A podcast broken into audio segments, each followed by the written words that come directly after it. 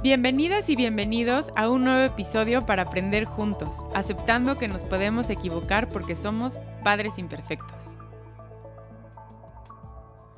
Hola, ¿cómo están? Bienvenidos al episodio número 3 de Padres Imperfectos. Y el día de hoy les traigo un tema que como mamás y papás eh, nos, preocupamos mucho porque no sabemos en qué momento tenemos que hablar con nuestros hijos de sexualidad. Y ese es el tema de hoy. Hablemos de sexualidad con nuestros hijos. Y para eso tengo una gran invitada y para mí la mejor en este tema es Regina Novelo. Ella es educadora sexual infantil y terapeuta breve. Eh, Gracias Regina por aceptar estar aquí. Ya he tenido la, fortuna de escucharte varias veces, de, de tomar tus cursos y por eso me encanta que estés aquí. Te recomiendo siempre.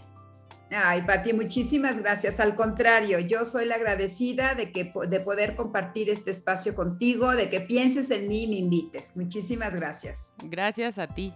Y como decía ahorita, yo creo que es un tema que, que, bueno, creo que hemos avanzado mucho, pero es un tema que a veces no sabemos cuándo tenemos que hablar de sexualidad con nuestros hijos, cómo hablar con ellos. Y, en este saber si sí o si no, creo que a veces lo hacemos demasiado tarde. Entonces, por eso creo que es súper importante escucharte cuándo empezar.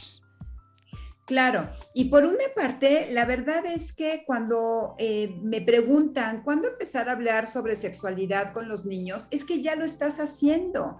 Porque si ampliamos nuestra visión de lo que es la sexualidad, vamos a ver que todos en nuestra vida cotidiana, en nuestro día a día, le estamos mandando mensajes a nuestros menores, a nuestros hijos e hijas, ¿no? De manera constante sobre lo que es la sexualidad, ¿no? Entonces, me encantaría, si me permites, Pati, empezar por ampliar esa visión de lo que es la sexualidad, ¿no? La sexualidad tiene que ver con lo que a cada persona le significa su manera de sentir, de relacionarse con los demás, de ser hombre, de ser mujer, cómo lo expresa, ¿sí? Cómo puede su capacidad de poder sentir en su cuerpo, de cuidar al otro. Es decir, la sexualidad va mucho más allá de nada más tener genitales, de hablar de los genitales o eh, informarle a un niño o una niña este, quién sí lo puede tocar o quién no lo puede tocar, ¿no? Tiene que ver con cuatro componentes muy importantes. El primer componente es vínculos afectivos, es decir, relacionarnos con los demás. Todos tenemos familia, todos tenemos alguien a quien queremos, con, la persona con la que nos relacionamos, con quien nos gusta estar, las redes sociales que vamos tejiendo. Entonces, como seres sociales tenemos esos vínculos afectivos. El género ser hombre o ser mujer, pero también lo que a mí me significa ser hombre o ser mujer en esta sociedad, cómo yo vivo ser mujer en esta sociedad, cómo me expreso como mujer o como hombre. La parte de reproductividad que va más allá de tener hijos tiene que ver también con mi capacidad para poder cuidar al otro, de poder crear. Ahorita nosotras dos estamos ejerciendo nuestra reproductividad porque estamos creando esto que estamos haciendo, ¿cierto? Entonces, eh, es más allá de tener hijos, cuidar un hermanito pequeño, cuidar un bebé, una mascota, dibujar, inventar una canción, crear, toda tu creatividad tiene que ver con tu reproductividad. Y finalmente el erotismo, el tener sensaciones agradables y desagradables en nuestro cuerpo. Entonces, ¿cuándo empezamos a hablar de esa sexualidad? Desde siempre, desde que tu hijo ve cómo tratas a tu pareja, desde tú cómo lo tratas a él, desde que estás este, metiendo o no estereotipos de no llores, eres un niño, levántate, no pasa nada. O estás eh, diciéndole a una niña, ay, eres toda linda, delicada y este, y, no te preocupes, eh, cuando seas grande alguien va a venir a protegerte y a cuidarte, ¿me explico? Desde que de ahí vamos generando estos estereotipos, ya estamos educando en sexualidad. Das un mensaje día a día. Sí, en todo momento estamos siendo ejemplos, pero qué importante lo que dices, porque a veces creemos que solo es hablar con ellos de sexualidad, es esta parte como de eh, no hablar solo de los genitales y damos un mensaje desde el principio. Exacto, y lo estás dando del día a día, desde tu forma de ser hombre o tu forma de ser mujer, desde ahí ya estás educando en sexualidad. Ahora, también es importante hacerlo de una manera consciente. y poder decir que de acuerdo a la edad de mi hijo, de mi hija, ¿sí? necesita saber para poder tener una sexualidad sana. ¿Qué necesita cuando es menor de siete años? ¿Qué necesita saber o eh, qué conocimiento tiene que tener en la segunda infancia? ¿Cuál en la pubertad? Etcétera. Eso claro que va a tener que ir cambiando conforme la edad. Pero ¿cómo hablar con ellos? ¿No? Esto es como lo más importante. Creo que hay diferentes puntos que ayudaría muchísimo seguir. Primero, escúchalo. Eso es así como la base. ¿Qué te está preguntando tu hijo, tu hija, tu adolescente? Escúchalo, ¿sí? Sin prisas. No te apresures a contestar. A veces nos dice, es que quiero saber. No, es que fíjate, no, y ya nos fuimos con la respuesta. les dimos de más. Y les diste de más y ni siquiera lo escuchaste. Segundo punto importante, regresa la pregunta. ¿Tú qué crees? ¿Tú qué opinas? ¿Qué te parece? ¿Dónde lo escuchaste? A ver, platícame un poquito más. Eso te va a permitir tener como una idea de hasta dónde necesitas saber tu hijo, tu hija, ¿sí? Y qué es lo que verdaderamente quieres saber. Y si se enteró de algo que a lo mejor no le correspondía, pues igual sabes la fuente de donde se está, está teniendo ese conocimiento, que también es muy importante saber, ¿no? Entonces, ya que hiciste eso, trata de darle una respuesta a su altura, en vocabulario, eh, en bajarte, eh, que los conceptos sean sencillos para él o para ella, ¿no? Muy importante, y utilizando un lenguaje adecuado. O sea, eres el papá, no eres el amigo, no eres el cuate, no es tu compañerito, ¿no? Eres el papá, es tu hijo, vas a utilizar un lenguaje adecuado. Das la respuesta siempre con la verdad. Cuando mentimos, no, bueno, Claro que nos cachan, Pati. claro, sí, sí, sí. Puesto que nos cachan. Y entonces ahí el mensaje es, o con mis papás no se puede hablar de estos temas, o pobrecitos de mis papás que no saben la respuesta. Sí, sí, sí. O que les habré preguntado que me tuvieron que mentir. Sí, sí, sí y ninguna de las tres está padre. Oye, ¿para qué les pregunto? O sea, no sé, ya cuando te das cuenta de la realidad de lo que te respondieron más grande, dices, pues ya, ¿para qué les pregunto? ¿Me van a volver a mentir o no me van a decir la verdad? Lo investigo en otro lado. Dejas de ser su adulto confiable. Sí. Tanto hablo yo del adulto confiable, ese adulto que te escucha, que te cree y que te ayuda, tache, dejas de ser el adulto confiable. Entonces, siempre podemos decir la verdad, claro, voy a profundizar hasta donde el niño o la niña necesitan saber de acuerdo a su desarrollo psicosexual, de acuerdo a su edad, ¿no? Ya que le contestaste, incluye tus valores. ¿Por qué vienen a nosotros y nos preguntan? No nada más porque somos ese adulto en el que pueden confiar, también porque somos un referente para nuestros niños. Y entonces están buscando tus valores, tus valores familiares, tus valores personales, ¿no? Pero mira, yo creo que esto es importante y el amor es importante y el mutuo acuerdo y el ser honestos. Esos valores familiares que van a buscar contigo en casa, aprovechalo. Es el momento maravilloso para poder establecer ese puente de comunicación y poder dar tú estos valores tan importantes, ¿no? Y ya que hayas terminado de contestar esa pregunta, verifica que entendió. Oye, a ver, ya te platiqué cómo nacen los bebés. Ahora tú platícamelo, te escucho. ¿Sí? Ok. Entonces, checas que verdaderamente la información haya llegado de forma adecuada, que haya entendido lo que tiene que entender y finalmente agradece. Gracias por haber venido conmigo. Me encantó que tuviéramos esta plática. Cuando quieras, ya sabes que mamá o papá aquí están para ti. Oye, a ver si el próximo fin de semana nos vamos a tomar un heladito y continuamos con, esta, charla. No es nada más dejarlo y decir, ¿Ya tienes alguna otra duda? ¿No? Ah, bueno, ok. Adiós, mijito, vete a jugar. Porque entonces no fortaleces. Perdiste la conexión, todo. Perdiste la conexión, exacto. Hay que fortalecer esa conexión. Si tuviste la fortuna de que tu hijo se acercara a ti, aprovecha. Aprovecha. Termina de conectar, agradece, di la verdad. Y en, el caso, por ejemplo, de los niños que a lo mejor no, bueno, que no se sientan tan cómodos o que no te quieran repetir tal cual, este, como dejarles así como, o sea, si te están diciendo, a ver, ¿qué aprendiste? Como que si se sienten un poco incómodos, como darles chance de, de, que se sientan incómodos. Y la segunda pregunta sería como, si no te lo repiten bien, y lo digo entre comillas, como tampoco el corregirlos tanto de, no, que así no te dije que era, ¿no? No, no, no, no. Exacto, por supuesto. Tienes razón en las dos. No lo podemos este, forzar a que repita todo, ¿no? Y si se equivoca, amablemente decir, no, no, no, acuérdate que nacían por la vagina. Sí, sí, sí. No por el ano, por poner un ejemplo. Sí, ¿no? Sí, no, mi vida era por la vagina, no puede, pero muy bien, me contestaste maravilloso, lo estás haciendo súper bien, ¿sí? Y sobre todo, nunca burlarte de él. Nunca. ¿No? Que llega con una pregunta y te burlas y ¿cómo me preguntas eso? Ja, ja, ja, ja, Y ahí vas, ¿no? Con la abuela y con los papás, con el papá. ¿Qué crees que me preguntó tu hijo? Y, se, y te ríes porque ya lo perdiste. Bye. Así.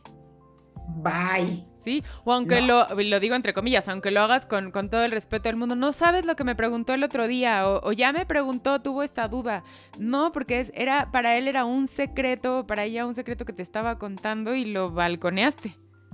Por supuesto, por supuesto. Y creo que otro punto importante es que hay niños que nunca preguntan, Pati.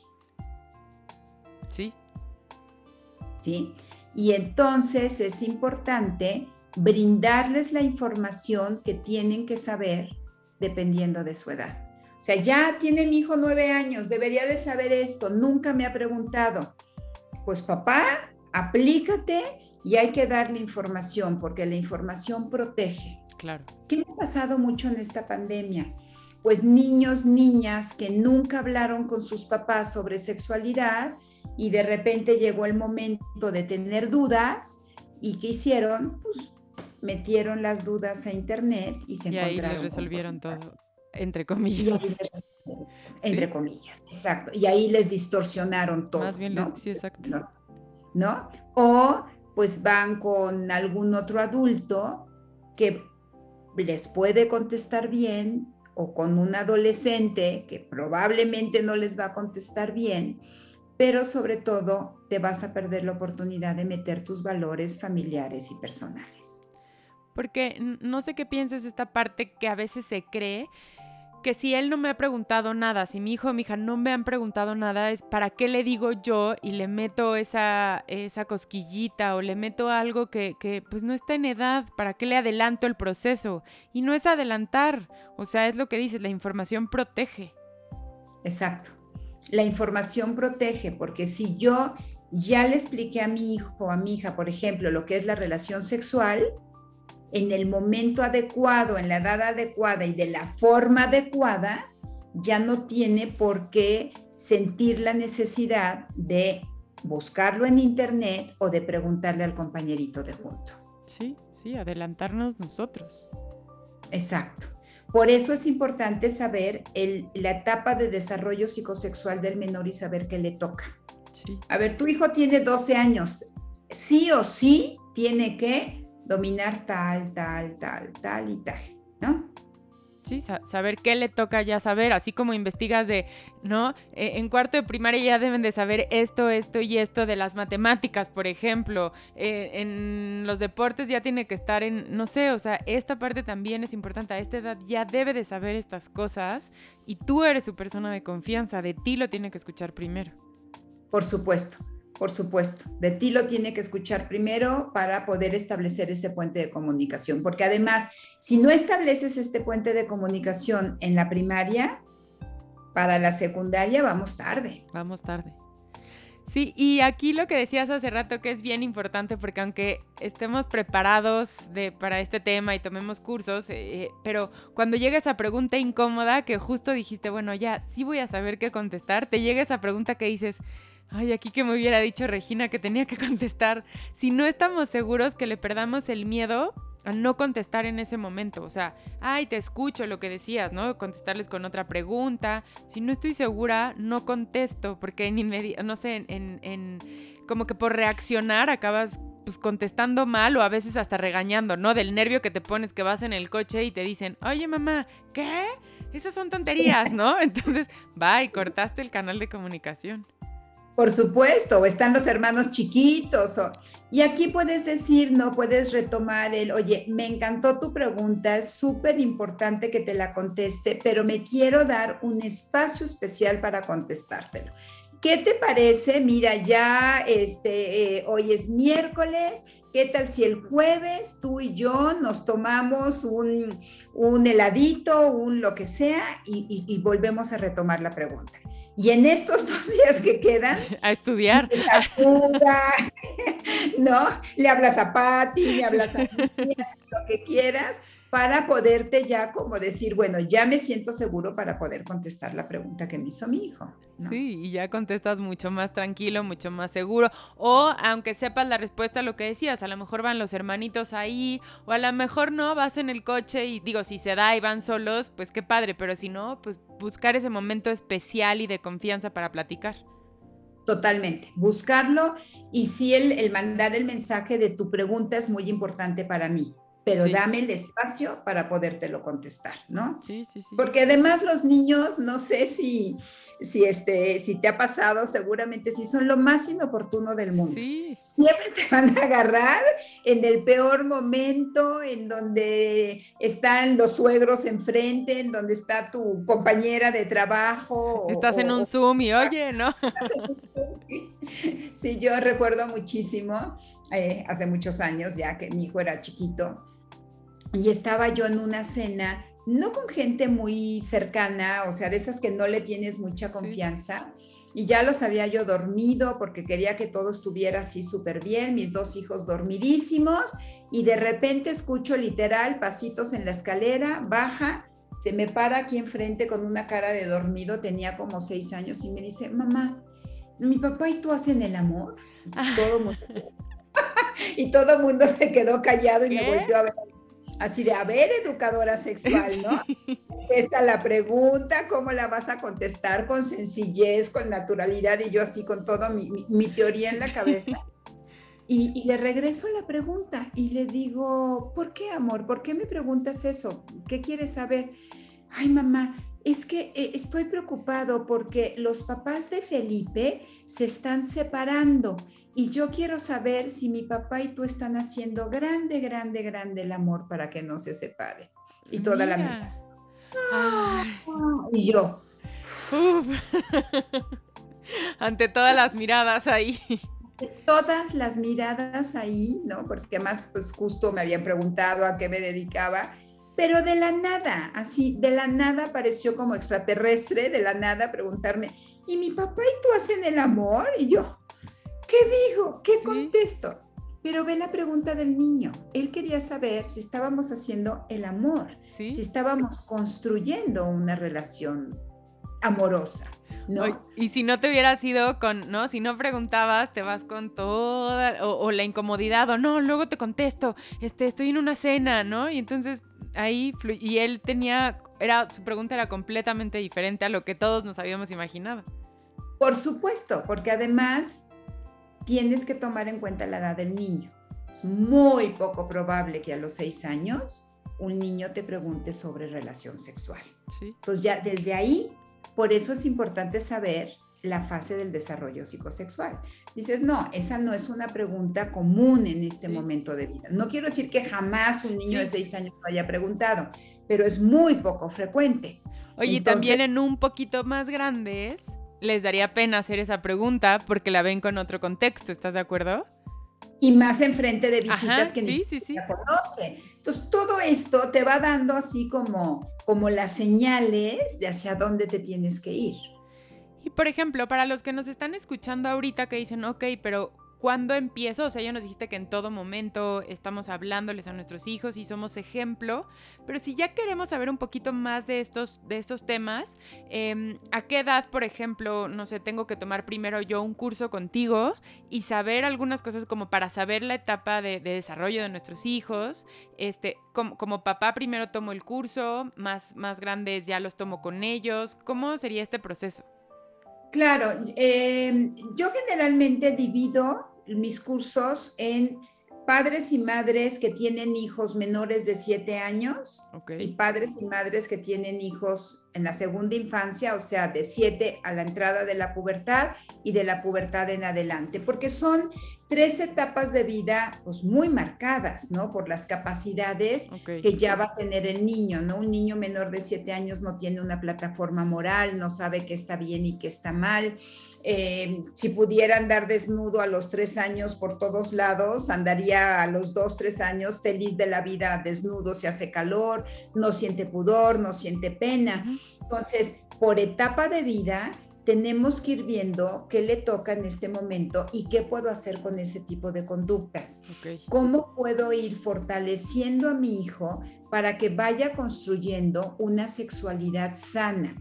para que justo estos cuatro componentes de la sexualidad de los que hablé aprenda a, irlos construyendo de una manera saludable, ¿no? Entonces pongo un ejemplo.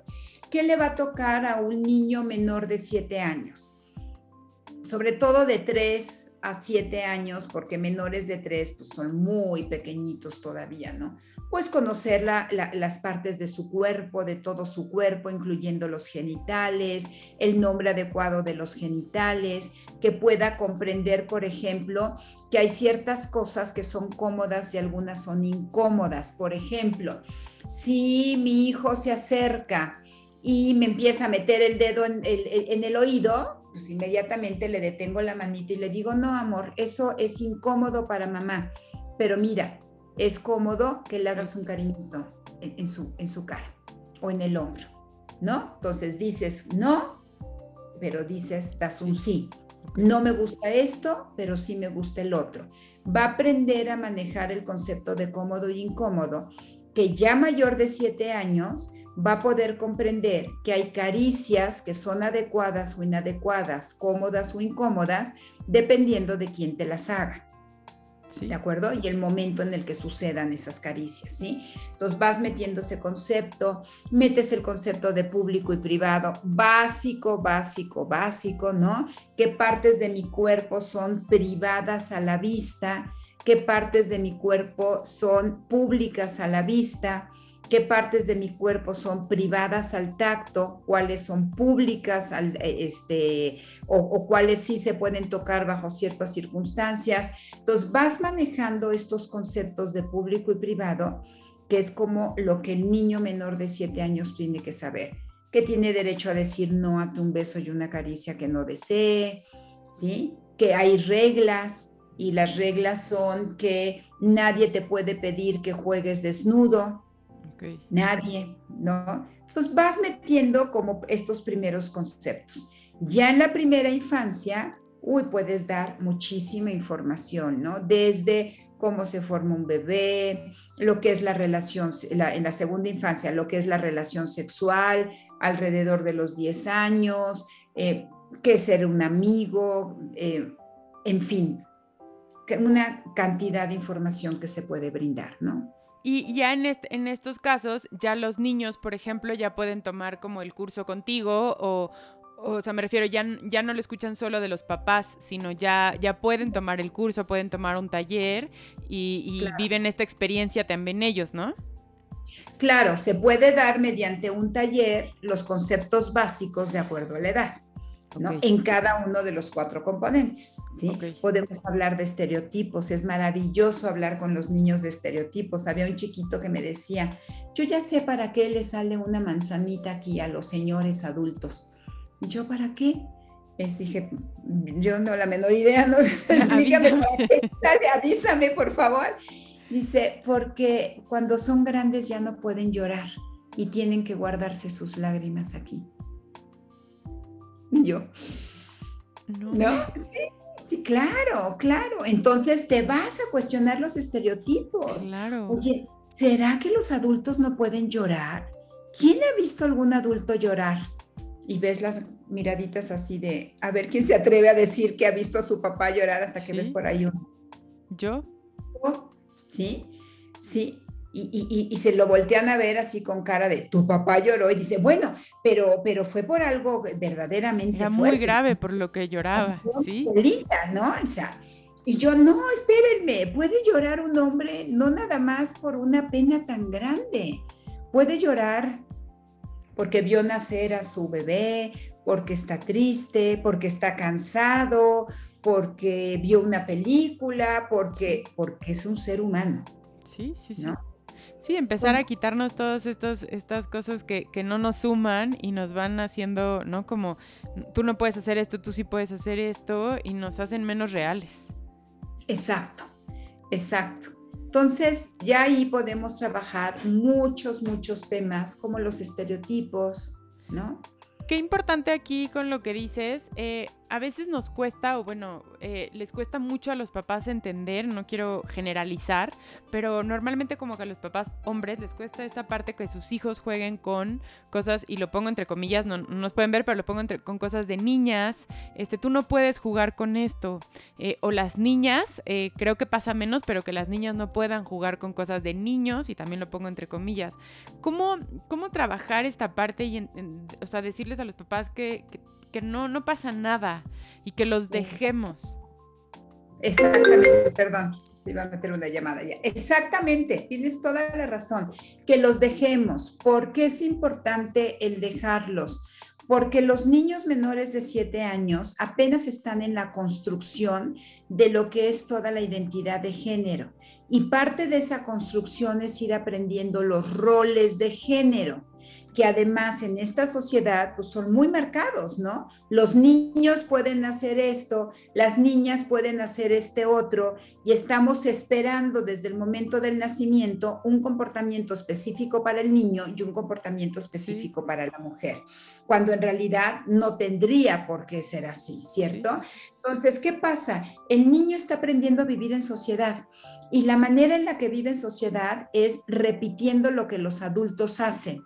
¿De acuerdo? ¿Y qué hacen los adultos? Pues juegan, pues los adultos cocinan y entonces el niño juega a la cocinita y va a querer guisar independientemente de su género. Los adultos cuidan a los bebés y entonces el niño va a querer agarrar a la muñeca y arrullarla y lo que está haciendo es ejercer su paternaje. Claro. Al contrario, luego queremos que sean adultos. Que ayuden en la casa, y lo digo entre comillas, o sea, sí, sí. Exacto, igual que ayuden, que participen como parte de su responsabilidad, ¿no? Entonces, no cargues a la muñeca. Ay, qué mal papá es. Bueno, ni siquiera quiere cargar al bebé. no sabe ni cambiar un pañal. No sabe ni cambiar un pañal. Ni siquiera se acerca al bebé, lo carga y lo tiene aquí como si fuera un extraterrestre, ¿no? Pues sí, porque nunca le permitiste abrazar a ese muñeco, esa muñeca, ese peluche, besarlo, acariciarlo, cuidar de él. Es parte del paternaje y del maternaje, ¿sí? Y, puede el niño estar jugando a la, la escuelita y tomar el papel de la maestra, porque ¿quién es el adulto que ve que está enseñando? La maestra. Entonces, no es que tu hijo hombre se esté cambiando de género y se convierta en mujer para jugar a la maestra. No, tu hijo hombre está representando un papel, el papel de la persona que está dando la enseñanza. Y puedes llegar y encontrarlo con un cojín en la panza y decirte, voy a ser mamá, voy a tener un bebé. O amamantando a un bebé, aunque es un hombre. Porque están reproduciendo aquello que observan en la vida del adulto para aprender a vivir en sociedad. Entonces no tiene nada que ver, va a poder tener un rol, tener el otro. Si juega con la hermana las muñecas, aprenderá a convivir, a jugar, a guardar turnos, a compartir, a peinar. Aprende mil cosas más que lo que creemos que, no aprenden o que, eh, no sé, a veces los papás con el mensaje como de tú eres eh, niño, no puedes hacer eso, ah, creen que, que, por eso, este, ¿no? Los están educando bien, ¿no? Entonces, si te ves, dices, oye, no, está aprendiendo a compartir, está aprendiendo a... A, cuidar un bebé, está aprendiendo, está protegiendo a alguien, está haciendo mil cosas más que lo que tú como adulto te estás imaginando, ¿no? Claro, por supuesto. Y tocaste un punto importante, nos genera menos conflicto cuando es una niña. Mucho menos. Si una niña te dice, mamá, quiero mi fiesta de superhéroes. Sí. Bien, ¿no?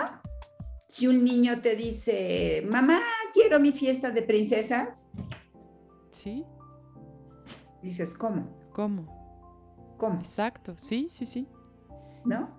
Porque es como, como si los hombres tuvieran que ir demostrando a lo largo de su vida que son hombres, que no son niñas, que no corren como niñas, que no juegan como niñas, que no lloran como niñas, que no son débiles como niñas. Y la niña, pues no tiene nada que demostrar, ya es niña.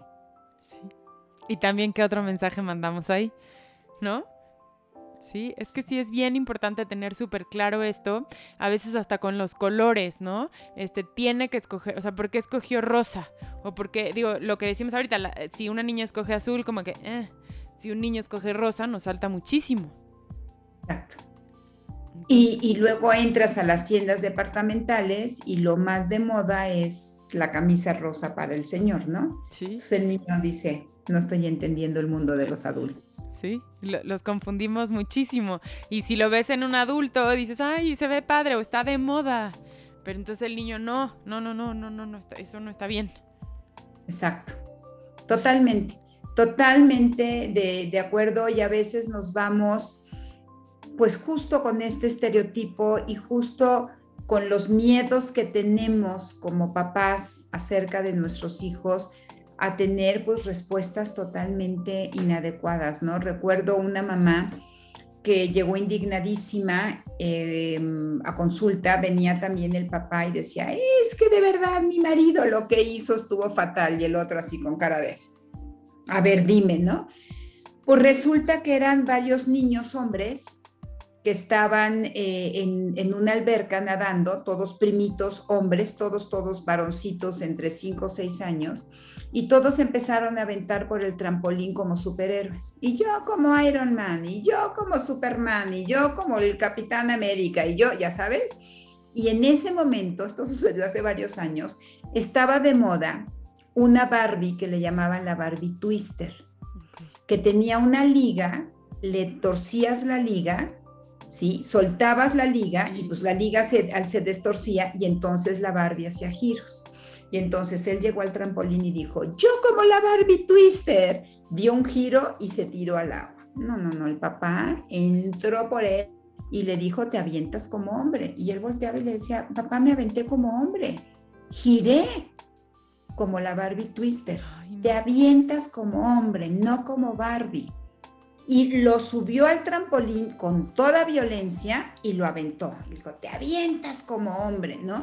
O sea, es el no poder comprender que él no estaba diciendo quiero ser Barbie, me voy a cambiar de, de, de, género. No, simplemente estaba repitiendo el movimiento de un muñeco que le había llamado la atención y que además, como decía la mamá, divinamente había girado el niño en el aire, ¿no? Sí. O sea, cómo los prejuicios, los estereotipos, los miedos, los mitos, todos estos tabús que vamos cargando a lo largo de generaciones, si no nos reeducamos, los vamos repitiendo con nuestros hijos. Sí, sí, lo, los vamos repitiendo y, y, qué tanto daño les vamos pasando a las siguientes generaciones porque no estamos sanando. Justo el episodio pasado tuvimos a Aitana y hablábamos de las, las heridas de la infancia. Entonces, si no vas sanando esas cosas, vas repitiendo todos esos patrones que, que podemos hacer diferente y mejorar. Totalmente, totalmente. Es poder brindarle a nuestro hijo una educación sexual mucho más saludable. ¿no? Sí, sí, sí. Y aquí un poco me gustaría hacer un como paréntesis y ver la importancia de, yo platico mucho de la disciplina positiva, crianza respetuosa, ¿Qué tanta relación tiene con, con, con, hablarles de sexualidad a nuestros hijos? Cuando educamos y, y, a veces creemos que no va a tener consecuencias y no, no permitimos que nos cuenten cosas y los errores, en este tema de la sexualidad, cuando queremos que nos cuenten las cosas, cuando queremos ser su persona de confianza, este, si no trabajamos esto desde chiquitos, no nos van a contar esos problemas que tengan, esas dudas. Por eso la importancia de, de educar así y poder este, platicar con ellos abiertamente de todo esto y, sea la persona. A lo mejor, pues pueden ser situaciones un poco incómodas, lo digo entre, entre comillas, pero que, que te las puedan contar a ti, ¿no? Y, a lo mejor dices, chino, aquí ¿qué tengo que contestar? Pero ya te lo contaron, ¿no? Por supuesto. Y yo creo que a veces pensamos que, em, que tu trabajo o mi trabajo no tienen nada que ver o el Daitana no tiene nada que ver con el mío. Y la verdad vamos de la mano, porque cuando tú enseñas cómo brindar un buen trato al menor y cómo generar una disciplina diferente, mucho más amorosa, mucho más positiva y efectiva, lo que estamos haciendo también es prevenir una situación de abuso porque un niño que sufre un maltrato al interior del hogar va a normalizar el maltrato al exterior. Cuando tiene una disciplina amorosa, va a identificar al exterior cualquier situación que lo esté agrediendo. Cuando tú le enseñas a gestionar sus emociones, va a poder decirte quién le está generando enojo, miedo, culpa, tristeza. ¿Sí? Entonces, vamos ligados de la mano. Estamos creando una situación en donde le damos habilidades a ese menor para poder ser más asertivos y poder identificar las situaciones que hay a su alrededor. Lo que decías al principio del episodio, lo de cómodo e incómodo. Y cuando son unos niños que no son escuchados, que son maltratados, que, que, pues a lo mejor no le va a parecer tan incómodo cuando, cuando alguien le hable feo afuera, cuando alguien lo maltrate, pues no le va, a decir, ah, pues si la persona que más me quiere me maltrata, pues seguramente él también puede, ¿no? Claro, y si no le, pues si en mi casa no se respeta el no, pues tampoco me lo van a respetar afuera. Si mi mamá este, me obliga a saludar de beso a personas que no quiero saludarlas de beso, pues también el otra persona adulta me puede obligar a saludarlo de beso y a tocarlo y a acariciarlo y a mucho más, ¿no? Gracias por este ejemplo que pones que a veces cuesta mucho trabajo entender, sobre todo en los abuelos, em, que acaba siendo como que mal educado un niño porque no da beso. ¿Cómo podemos manejar esta situación de respetar a nuestros hijos? Porque a veces como papás entras en este conflicto como de, bueno, pero sí que salude, pero no el beso, pero qué mal educado. ¿Cómo podemos trabajar esta situación eh, eh, cuando tiene que dar beso? ¿Qué decirle a nuestros hijos? Es que no tienen que dar beso. Sí, no. O sea, pero, pero, por ejemplo, no sé, estás en esta situación tan incómoda, como esta parte como decir, anticipamos con ellos como, si no quieres dar beso, puedes hacer chócalas, solo di hola. O sea, como, ¿qué les podemos explicar para, para que los papás que, que tienen esta duda se queden tranquilos con, con no tienen que dar beso? Y yo creo que la explicación tiene que ir hacia el adulto. Sí, total. La explicación tiene que ir hacia los abuelos, hacia los tíos, a, ver, no, mi hijo es educado porque mi hijo te dijo, hola, ¿no? Chócalas. Mi hija hacía así, ya te saludé, ¿no? Te saludo, punto. Y a veces son niños tan pequeños que ni siquiera les puedes exigir que sean educados, están apenas en un aprendizaje, ¿cierto? Y no tiene que ser, vamos, una falta de educación. Entonces puedes ir diciendo, tienes que ser educado, tienes que decir hola, pero no tiene por qué dar un beso, un abrazo que no desee. Si le enseñamos a nuestros niños que los podemos respetar en eso, van a poder exigir esto al exterior. Lo que las abuelas, los abuelos o cualquier adulto que obligue a un menor a saludar de beso tiene que, tiene que entender es que lo está volviendo vulnerable ante una situación de abuso. Y más cuando utiliza el soborno, el chantaje o la amenaza, ¿no? Mira, te traje un regalo maravilloso, ven, ven, ven, ven a darle un beso al abuelo para que te dé el regalo no se condiciona, porque eso hace un abusador, ¿sí? O el chantaje, ay, me vas a romper el corazón, yo que te quiero tanto y no vas a venir a darme un abrazo, mira, ya estoy, ¿no? Y dices, ay, no, pues voy y le doy un abrazo y un beso a la tía antes de que se suelte llorando. O la amenaza, ¿no? Vas a dejar de ser mi, mi, mi sobrino favorito. Si no vienes y me saludas de besos, que no me quieres. Y si no me quieres, yo tampoco te voy a empezar a seguir dando regalos o te voy a querer o lo que sea. No se utiliza ni el soborno, ni la amenaza, ni el chantaje con los niños, porque son las estrategias del abusador. Si las normaliza, no las va a identificar al exterior.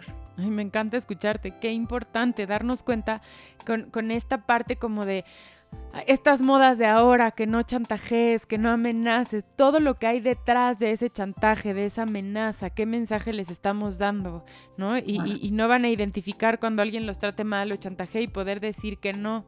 Y la otra cosa que dijiste fue el respetar el no. Respetar el no de un niño como, como el no de un adulto, ¿no? De cualquier persona. No, no es cómodo, no quiero, de cualquier cosa. Por supuesto, por supuesto. Aquí a veces los papás entran en conflicto porque me dicen, bueno, y si no se quiere bañar, que no lo dejo que se bañe durante una semana. No, hay ciertas cosas que no son negociables, que tienen que ver con el bienestar de tu hijo, ¿no? O sea, hay ciertas cosas que son su obligación por el bienestar. No te va a decir, no me quiero vacunar, no me vacuno. O no me voy a lavar los dientes, no me los lavo. No, ahí sí no es negociable. No me voy a poner el cinturón de seguridad. Exacto, no me voy a subir en la sillita del coche y no me pongo el cinturón de seguridad. No es negociable, ¿sí? ¿Por qué? Porque eso tiene que ver con la seguridad del hijo, seguridad, salud, etcétera, ¿sí? Pero no con otras cosas que no tienen que ver con esta, ¿sí? Que puede ser una elección. Sí, y además nosotros eh, podemos diferenciar como adultos y, no sé si tan seguros, pero bueno, eh, que, quién te puede decir, quién no te puede decir. Los niños no entienden. Tú le estás dando el mensaje que a ese adulto, quien sea, para ti es tu tía favorita, pero para el niño es un adulto y le tienes que decir que sí. Este, esta, mm, esta moda, digo, bueno, más bien esta, esta educación que nos decían, lo tienes que respetar porque es un adulto ¿Cuántos abusos no hubo por, esa parte? Porque te callas y es el adulto y le haces caso y respetas al que sea. Lo tienes que obedecer, es tu adulto, ¿no? Sí, sí, sí. Y, hoy en día hemos avanzado, ¿no? Exacto, en mi época se usaba el, ahí te lo dejo con todo y nalgas. Sí, sí. Ay, le dio permiso de que le den nalgadas, ¿no? O sea, imagínate darle permiso a otra persona para darle una nalgada a tu hijo. Dices, qué barbaridad. Pero era como, como el dicho, obedeces. Obedeces a, a, quien sea, a tu tío, a tu profesor, a tu todo. Y ahí se lo dejo con todo y nalgas, ahí se lo dejo con todo y manos. Sí, sí, sí. ¿no? O sea, cuando se usaba en las escuelas los manotazos, este, para poder lograr una disciplina. Entonces, afortunadamente, Pati, hemos avanzado muchísimo. Esta labor maravillosa que hacen ustedes de poder em, cambiar esta mentalidad y poderle dar una educación digna y amorosa a los niños, los está protegiendo, porque aunado a eso, con las habilidades que se vayan creando, van a ser niños mucho más saludables, mucho más asertivos y menos vulnerables a situaciones de abuso, y hablo de abuso en general. Sí. Y, quitarnos también esa pena de, por ejemplo, al tío, al primo, al que, que, que, ay, no, es que está desconfiando de mí, ¿no? Como, no, eh, le estoy enseñando cómo a diferenciar, ¿no? A que, a que sepa decir que no le gusta, porque a veces, eh, ¿cómo le va a decir al tío que no le gusta algo? O a la prima, o no sé, a los abuelos. Este, entonces es como entender, no te lo tomes personal, está aprendiendo a, aprendiendo a poner sus límites y de cualquier cosa, ¿eh? Límites de no quiero, no me gusta, este, no, no quiero jugar a eso, de cualquier cosa. Totalmente. Y luego crecemos como adultos que no podemos poner límites. Tal cual, tal cual. Ay, pues ha sido un gustazo escucharte. Eh, yo tuve, ahorita nos platicas un poco de tus talleres. Yo tomé un curso contigo con Roberta, me encantó. Se me hizo, mamá, hija, se me hizo un momento. Eh, Roberta al principio estaba como medio nerviosa cuando lo íbamos a tomar y no sabes al final qué gran enseñanza. Yo tengo dos hijas, Valentina de 13 y Roberta de 10. Eh, con Valentina no tuve la oportunidad de tomarlo contigo, pero con Roberta fue un momento increíble para las dos, como que siento que nos conectó muchísimo, a pesar de que ella al principio estaba medio nerviosa, como que ya cuando le empezaste a explicar todo, eh, me fascinó, a las que tienen hijas se lo recomiendo muchísimo, como que se le quedó muy grabado y das unos mensajes que qué importante eh, crecer así y aprender así. Ay, Pati, te lo agradezco muchísimo. Acabo de tener uno el viernes pasado, estuvo maravilloso porque además tuve 25 niñas con su mamá, con sus mamás, o sea, tenía yo 50 personas en el Zoom. No sabes cómo participaron, cómo hablaron. Tuvimos una mamá ginecóloga que aportó muchísimo a la sesión. Es un momento de mujeres. Y creo que, que, también es importante darnos como este momentito de ser solidarias y de poder decir, ¿no? Pues cómo pueden buscar mis talleres en mis redes. Aparezco en Instagram como EduSex Integral, en Facebook como Educación Sexual Integral. Cada mes saco mi calendario siempre la primera semana. Voy dando cosas diferentes en diferentes horarios. A veces es en la mañana para que la gente que vive en otro lado del mundo sea accesible para ellos. A veces es en la noche, generalmente es a las 8 de la noche. Y pues doy talleres de bases para una sexual, este, cursos, perdón, de bases para una sexualidad sana, que como dije es de acuerdo a cada etapa del desarrollo, de prevención de abuso, también diferente de acuerdo a la etapa del desarrollo, y pues también eh, talleres para los niños menos frecuentemente, pero los doy también.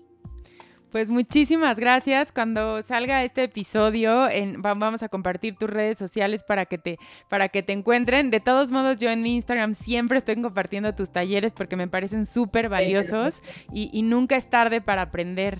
Muchísimas gracias por habernos acompañado, Regina. Estoy segura que los que nos escucharon aprendieron muchísimo y siempre será un gusto tenerte aquí de invitada. Al contrario, muchísimas, muchísimas gracias por tu invitación y gracias a todos los que te escucharon. Muchas gracias por un episodio más de Padres Imperfectos. Nos vemos la próxima semana. Gracias por habernos acompañado. Gracias por acompañarme en un episodio más de Padres Imperfectos. Nos escuchamos la próxima semana para seguir aprendiendo juntos.